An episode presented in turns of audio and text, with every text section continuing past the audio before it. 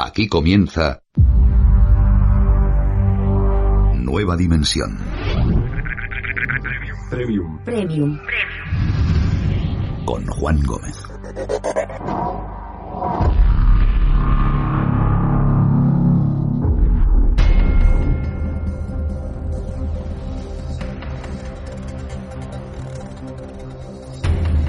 Hola a todos, una vez más, bienvenidos al formato premium de Nueva Dimensión. Programa especial para todos los que nos apoyáis, que colaboráis para que este proyecto de radio siga adelante. Así que gracias de nuevo por estar ahí y por acompañarnos en este formato especial. Y como decíamos, por cierto, la semana pasada, queremos premiar vuestro apoyo. Así que atentos porque sorteamos libro entre todos los que nos escuchéis en este formato premium. Tan solo tenéis que mandarnos un mensaje de WhatsApp al 643 84 83 63 643 84 83 63 con la palabra clave libro. Ponéis primero antes de vuestro mensaje la palabra libro y así sabremos quién quiere entrar en el sorteo. Una vez realizado, nos pondremos en contacto con el ganador o la ganadora para enviárselo.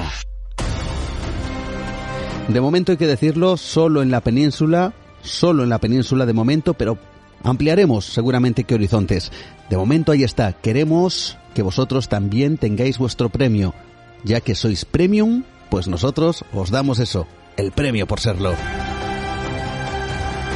Recordad, palabra, libro y vuestro mensaje a nuestro WhatsApp que como sabéis es gratuito 643 84 83 63. Gracias de nuevo por vuestro apoyo y ahora sí, comenzamos. Esto es Nueva Dimensión Premium. Nos vamos en busca de secretos y del fenómeno ovni.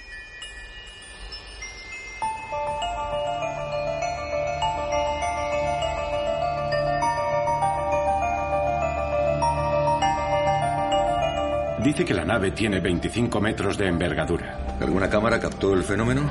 Me acaban de comunicar que es una investigación federal. Debéis saber que si alguien aquí habla con alguien, ya sean colegas, amigos, familia, incluso los cónyuges, se os podrá acusar de obstrucción a la justicia. Tras revisar los testimonios de los testigos, los agentes federales han llegado a la conclusión de que la misteriosa aeronave vista en Cincinnati, sobrevolando el aeropuerto internacional de Kentucky, era en realidad una avioneta privada con una longitud de 25 metros. 25. Vaya. Todo encaja con la descripción de los testigos.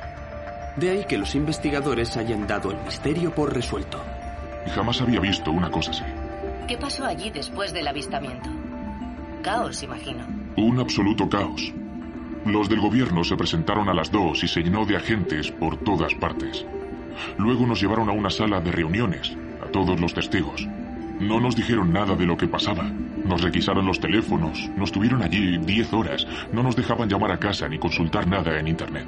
Fue, fue tremendo.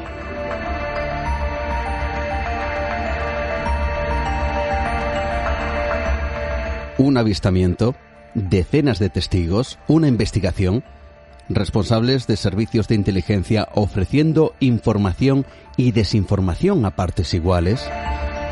¿Cuántas veces habrá ocurrido esto en diferentes ámbitos, incluso por supuesto en el llamado fenómeno ovni? ¿Cuántos casos han provocado la preocupación por parte de diferentes gobiernos ante la presencia de estos, llamémosles, fenómenos de origen o naturaleza incierta, cuyos reportes son bien conocidos desde hace décadas? Quizá reportes como este. No sé si te llega bien el sonido, pero a nuestra izquierda hay un objeto inmóvil, una especie de dron. ¿Podría ser? Más al sur, cerca de vosotros por encima de la torre a unos 900 metros. Por favor, avisa. Yo no veo nada. Saldré a echar un vistazo. ¿Lo tienes a la vista? Sí, no se mueve, está como flotando. Recibido 367. Manténgase a la espera. ¿Hay alguien escuchando? 367. Me confirman que el objeto avistado sigue ahí.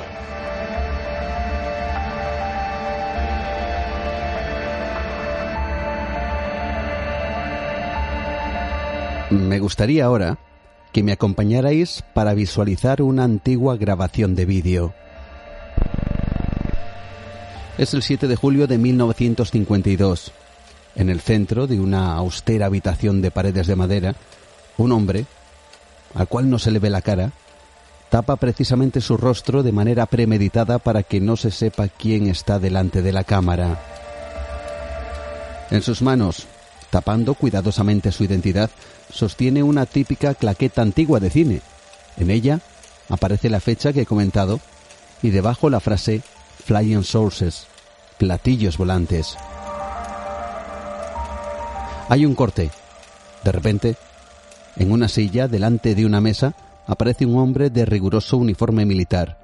Espera pacientemente a que le digan cuándo puede hablar mientras mira de reojo unos papeles como si estuviera estudiando algún tipo de texto. Ante él apenas tres micrófonos sin distinción de medios de comunicación. La intervención va a ser grabada en lo que parece una extraña... ¿Te está gustando este episodio? Hazte fan desde el botón apoyar del podcast de Nivos.